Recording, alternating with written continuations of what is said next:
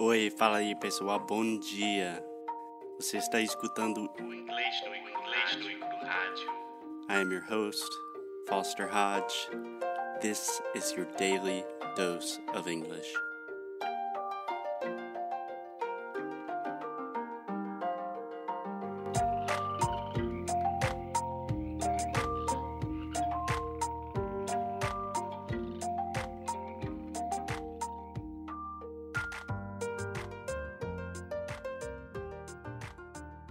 So I've taught English for almost eight years now.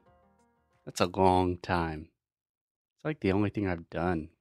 But in that time, I have heard all of the excuses about why you can't learn English. And until today, I still have not heard one good excuse that makes sense. I don't. You don't. You don't have time. What the fuck are you talking about? So today, I want to take a look at two of the most common excuses that Brazilians give me all the time, two of the most common language learning myths. Vamos lá. Language learning myth number one I'm just not good with languages. I've tried them and I just don't get it. I'm sorry, I'm sorry, but this is bullshit. Excuse my language, but this is one of the worst excuses that I hear every day you learn Portuguese, right? Unless you have some mental deficiency, all humans learn a language. Most humans learn several languages. Think about what happened when you were a baby.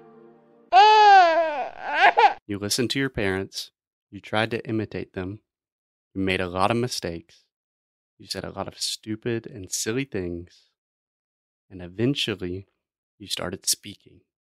And even better, you started speaking with a perfect accent. Only years later, you learned how to read and write. We interrupt our program to bring you this important message. I love you. Now, back to our show. Just a very fast marketing piece here, if you did not notice. This is the exact same approach that we apply in our courses here at English Nui Cru. Okay, back to the show.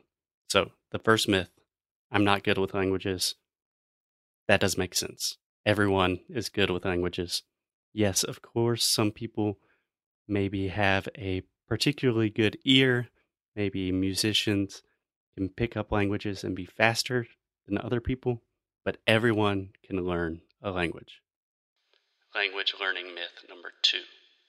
After the baby argument, I always receive the adult argument. It goes like this But I'm an adult. It's so easy for babies. They're like sponges. Vocês estão prontas, crianças? Eu não ouvi direito. Okay. So, first of all, think about what you're saying. Is a baby more intelligent than you? You have years of life experience, years of knowledge skills that you have acquired. Baby does not have any of these things. I personally believe it's kind of ridiculous to say that a baby can acquire a skill better and faster than an adult. To be fair, to be fair, there are two advantages that babies have. Time and no fear. Babies have a lot of time.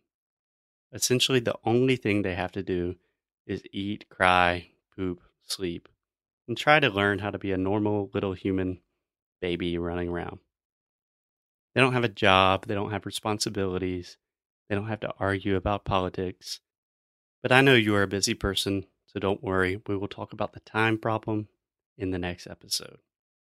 But the more important advantage that babies have is no fear. They have no fear of making mistakes. That's why babies are great language learners because they don't care. They just go for it. They don't care about making mistakes. They just hear a sound and they try to repeat it. If they make a mistake, they don't mind, they just try again. In a future episode, we'll give you some effective strategies to overcome fear of making mistakes.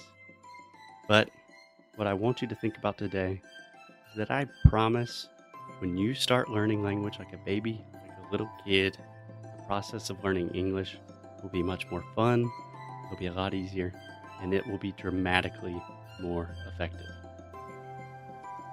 Stay young, my friends. See you guys tomorrow.